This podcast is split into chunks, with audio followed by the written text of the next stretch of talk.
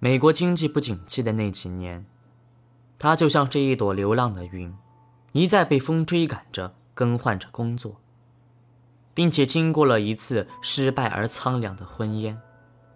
母亲的黑白旧照，便成为了他生命里唯一的慰藉。他的美国妻子离开他的时候说：“你从小就没有母亲，根本就不知道怎么和女人相处。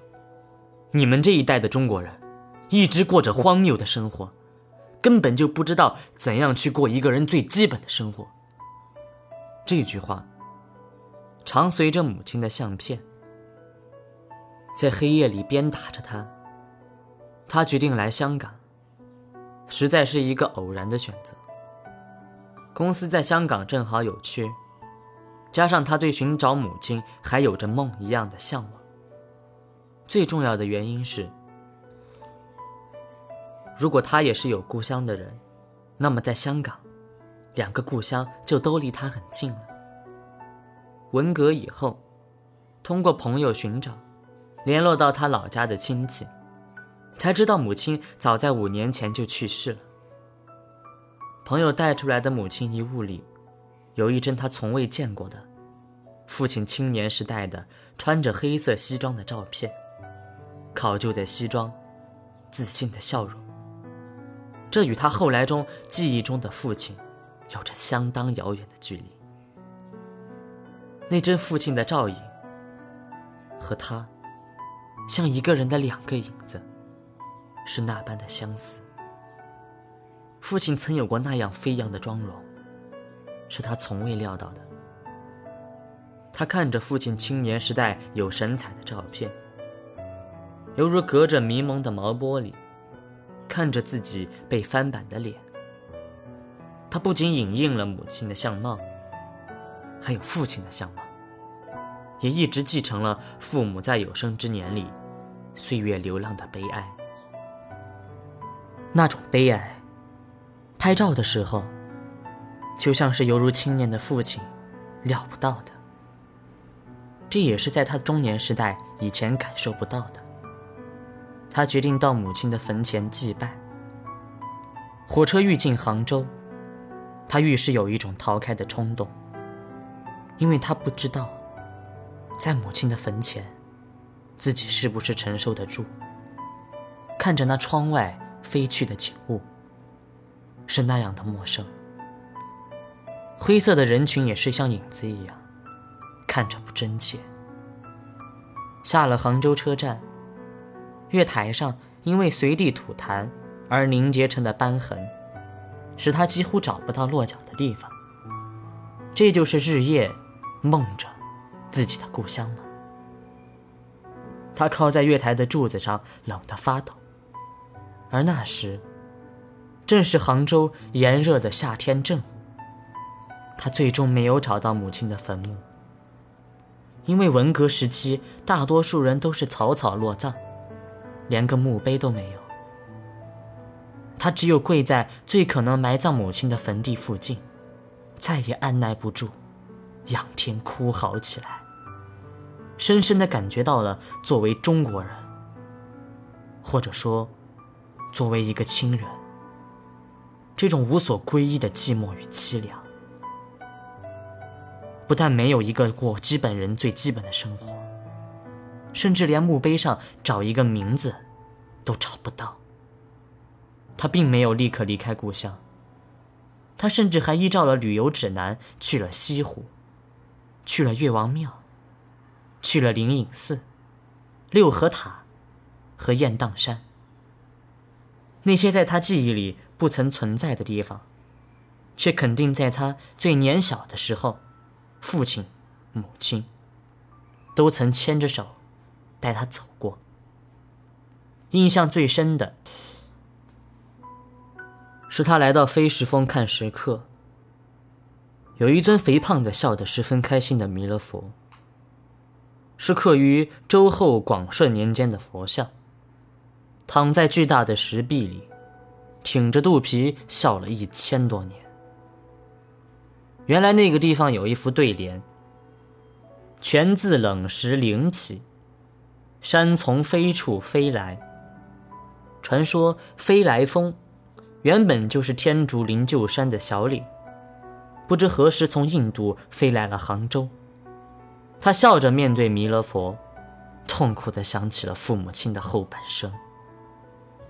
一整座山峰都可以飞来飞去，人的漂泊就格外的渺小起来。在那尊佛像面前，他独自坐了一个下午，直到看不见天上的云，斜阳在风背隐去，他才起身下山。在山阶间重重的摔了一跤，那一跤，这些年都在他的腰间隐隐作痛。每次想到家人的尘散尘埋，腰痛，就从那跌落的一瞬间里迅速的窜满了他的全身。两个故乡，使他知道了香港是一个无根之地，和他的身世一样找不到落脚的地方。他每天在地下电车里看着拥挤的、流出了、向出口奔走的行人，就好像自己就埋在那五百万的人潮当中。